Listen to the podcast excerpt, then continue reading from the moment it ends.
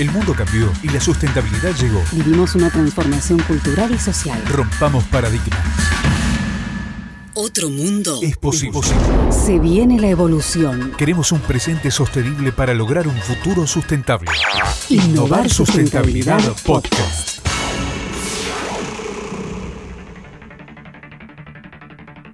La cuarentena ante el coronavirus cambió para siempre la cultura del trabajo. Las empresas más anticuadas y los líderes más reacios van a tener que aceptar que el trabajo remoto es eficiente. Lo cierto es que cuando pase la pandemia tendremos muchos desafíos por delante. Y entre ellos estará definir cuáles son las nuevas culturas de trabajo, cómo medir la productividad a distancia y cómo capitalizar en términos de experiencia este gran aprendizaje colectivo. En América Latina se pierde un 40% de tiempo de reuniones improductivas. Este es un gran dato. Pero mientras tanto, ¿qué hacemos? ¿Qué hacemos en tiempos de cuarentena? Micaela Cauye es coach mentora de procesos de transformación, innovación y desarrollo personal, grupal y organizacional. A ella le fuimos a preguntar cómo sostener el liderazgo en tiempos de coronavirus. Las voces que necesitas escuchar para poner en acción las palabras. Innovar, Sustentabilidad Podcast. Con Patricia Lafrati.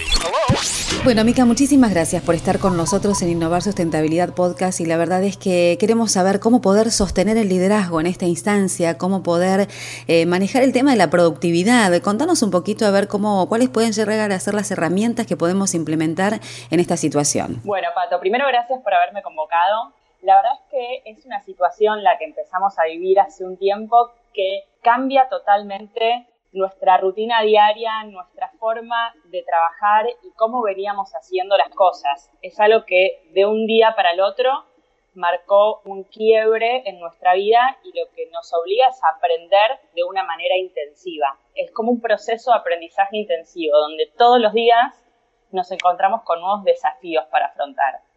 Uno de ellos es el poder trabajar a distancia, el poder mantener equipos a distancia, aquellos que son líderes o que tienen gente a cargo, el poder mantener la motivación y estar presentes con quienes forman parte de, del equipo. La realidad es que esto es transitorio, independientemente de la situación en la que estemos, no va a quedar para siempre de la manera en, que, en la que estamos viviendo. Sí algo va a cambiar y nuestro desafío está en tener la flexibilidad para poder adaptarnos lo que nos presenta este, este contexto.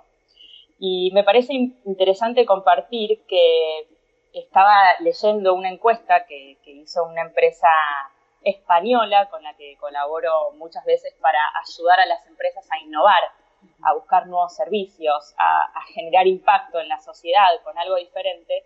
Y en esa encuesta eh, salía que de los 444 trabajadores, empresarios eh, encuestados, el 50%, el 50% se concentra con mayor facilidad estando en casa. Eso quiere decir que la productividad se ve aumentada. Lógicamente, siendo un proceso de aprendizaje, al principio nos cuesta un poquito. Es como, bueno, ¿a qué hora trabajo? ¿Qué hago con los chicos si es que tengo hijos? ¿Cómo me acomodo? ¿En qué momento como? ¿En qué momento descanso? ¿En qué momento hago actividad física? Pero cuando empezamos a aceitar ese nuevo mecanismo, aparece que más del 50% se concentra con más facilidad. Eso quiere decir que de repente podemos producir y podemos generar más de lo que veníamos haciendo en las oficinas. Eh, y eso me parece sumamente interesante, porque a veces prejuzgamos que en casa no nos concentramos, que en casa tenemos muchos estímulos, y de repente darnos cuenta que por ahí no tener un horario de inicio y un horario de fin bien marcado hace que asumamos más trabajo del que solemos hacer. De hecho, en esta encuesta salió que el 47% extiende su jornada laboral. Ya no es tanto de 9 a 18, porque por ahí a las 18 vemos por la ventana y todavía hay luz, estamos embalados con alguna tarea que estamos haciendo. Obviamente eso genera que tengamos menos descanso, ¿no? Porque si el día tiene la misma cantidad de horas y nosotros trabajamos más tiempo, eh, descansamos menos y a la larga nos puede afectar. Con lo cual, al principio es más difícil entender los tiempos y los modos. Lo que tenemos que tener fundamentalmente es paciencia, ¿no? eh, por otro lado, una de las cosas que, que me parece interesante destacar, en, en, esta encuesta también salía, es que el 60% de los encuestados dijeron que la relación con sus compañeros es igual. Y acá me parece fundamental destacar lo que es el sentido de pertenencia, el, sentirnos en comunidad. Y para eso es fundamental poder sentir la presencia de nuestros jefes, nuestros líderes. Si somos líderes, hacernos presentes con nuestros colaboradores, jugar con nuestros compañeros en el estoy acá, te ayudo, te doy una mano. El proceso de aprendizaje es para todos y para eso la tecnología es un gran aliado. Hay desde lo más elaborado hasta lo más simple como un mensaje de WhatsApp. Eh, el sentirnos en comunidad nos hace sentir la contención, nos hace sentir la comprensión, eh, eh, el sentido de solidaridad y colaboración que podemos tener entre todos. Se pone mucho en juego la empatía, el entender que por ahí la persona que está del otro lado y que mantenía una eficiencia y una velocidad de respuesta eh, casi inmediata en los mails que yo le mandaba, hoy por ahí tiene un chiquito de tres años sentado a UPA, tiene que ayudar al más grande en el homeschooling o de repente también tiene que estar cocinando el almuerzo o estar limpiando porque fue a la verdulería. Entonces, dentro de todo eso, el sentirnos acompañados, el saber que estamos pasando por la misma, nos fortalece un montón. Ajá, discúlpame. todos. Sí, te voy a interrumpir un segundito ahora porque me parece que es importante que también destaquemos eh, la buena relación y los buenos vínculos que pueden tener dentro de las empresas los altos mandos o los mandos medios, en donde también en esta instancia ellos tienen que estar presentes y demostrar que pueden estar presentes en equipo, ¿no es cierto? Digo, y esto sobre todo porque muchas veces dentro de las empresas se generan estas individualidades en donde eh, un sector no trabaja con el otro o un jefe no tiene buena relación con el otro, pero en esta instancia instancia todos tenemos que poder empatizar con todos, ¿verdad? porque de alguna manera somos, todos seres humanos y en mayor o menor medida eh, cambió nuestra forma de vivir, no es solamente nuestra forma de, de trabajar. Entonces, la empatía y el poder apoyarnos y ser solidarios entre nosotros van más allá de las posiciones jerárquicas. De todas formas, eh, yo siempre digo que para ser líder no es necesario tener gente a cargo a veces tenemos un líder, un referente que es un compañero que en el organigrama de, la empresa está tal vez a la misma altura que yo, pero yo lo tomo como un referente porque tiene más conocimiento, porque tiene más experiencia que yo, porque hace más tiempo que está trabajando en la empresa, por su actitud, por cualquier cosa. Pero ese referente para mí es un ejemplo. Entonces esos líderes que son referentes tienen que estar muy atentos a que en estos momentos están siendo copiados y cuando la gente no sabe bien cómo afrontar estas situaciones, los referentes juegan un papel fundamental. Si yo como referente eh, no confío en mi equipo, si yo como referente no doy lineamientos claros, si yo como referente no estoy presente, no puedo esperar que el equipo se comporte de esa manera. Probablemente me copie a mí. Eh, con lo cual ahí hay un factor que es clave, que es la confianza. Mm. Eh, la realidad es que el aumento de la presión disminuye la tolerancia.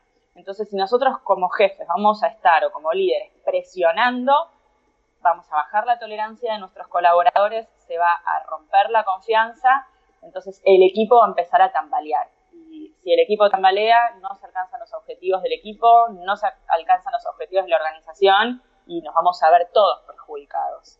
Entonces, claramente, como vos decís, Pato, es importante que los líderes acá, más allá de su trabajo diario, hoy se pongan un nuevo desafío, que es contener al equipo y hacerse presente eh, de distintas maneras. Yo preparé algunos como tips, ideas, para que los líderes puedan tener presentes eh, en estas situaciones. Eh, una, de, una de ellas, y, y la primera, es poder definir objetivos claros a alcanzar. Y esos objetivos también tienen que tener una periodicidad para el chequeo. ¿Qué quiere decir? No es la idea hacer micromanagement, no es la idea estar a cada hora o a cada dos horas preguntando, ¿y qué estás haciendo ahora? ¿Y cómo vas con esto? Porque el no tener presencia física a veces nos impulsa a tener más control. ¿Qué estará haciendo? ¿Estará trabajando? Si nos paramos sobre la confianza, la idea no es estar chequeando constantemente, es plantear un objetivo y ver cada cuánto voy a estar yo evaluando los resultados. tal vez poniendo una reunión al final del día, tal vez poniendo dos reuniones semanales, una reunión semanal, donde chequeo cómo está el otro, qué necesita, qué impedimentos tuvo y cómo lo puedo ayudar. Otra de ellas, eh, de las sugerencias, es el estar disponible para resolver problemas, para ayudar a satisfacer las necesidades. Y ahí aparecen un montón de variables. La realidad es que de un día para el otro la gente se fue a trabajar desde la casa. Y por ahí la conexión a Internet no es la mejor o no es la misma que tenía en la oficina o que tenía en el negocio. O por ahí lo que sucede es que no tiene los dispositivos preparados, tiene una computadora vieja o el dispositivo se comparte. Es la misma computadora de la cual trabaja mamá o papá y también hace la clase eh, el hijo menor y también el hijo mayor hace una llamada con los amigos. Entonces, estar disponible para resolver necesidades y problemas hace referencia mucho más allá del trabajo propiamente dicho.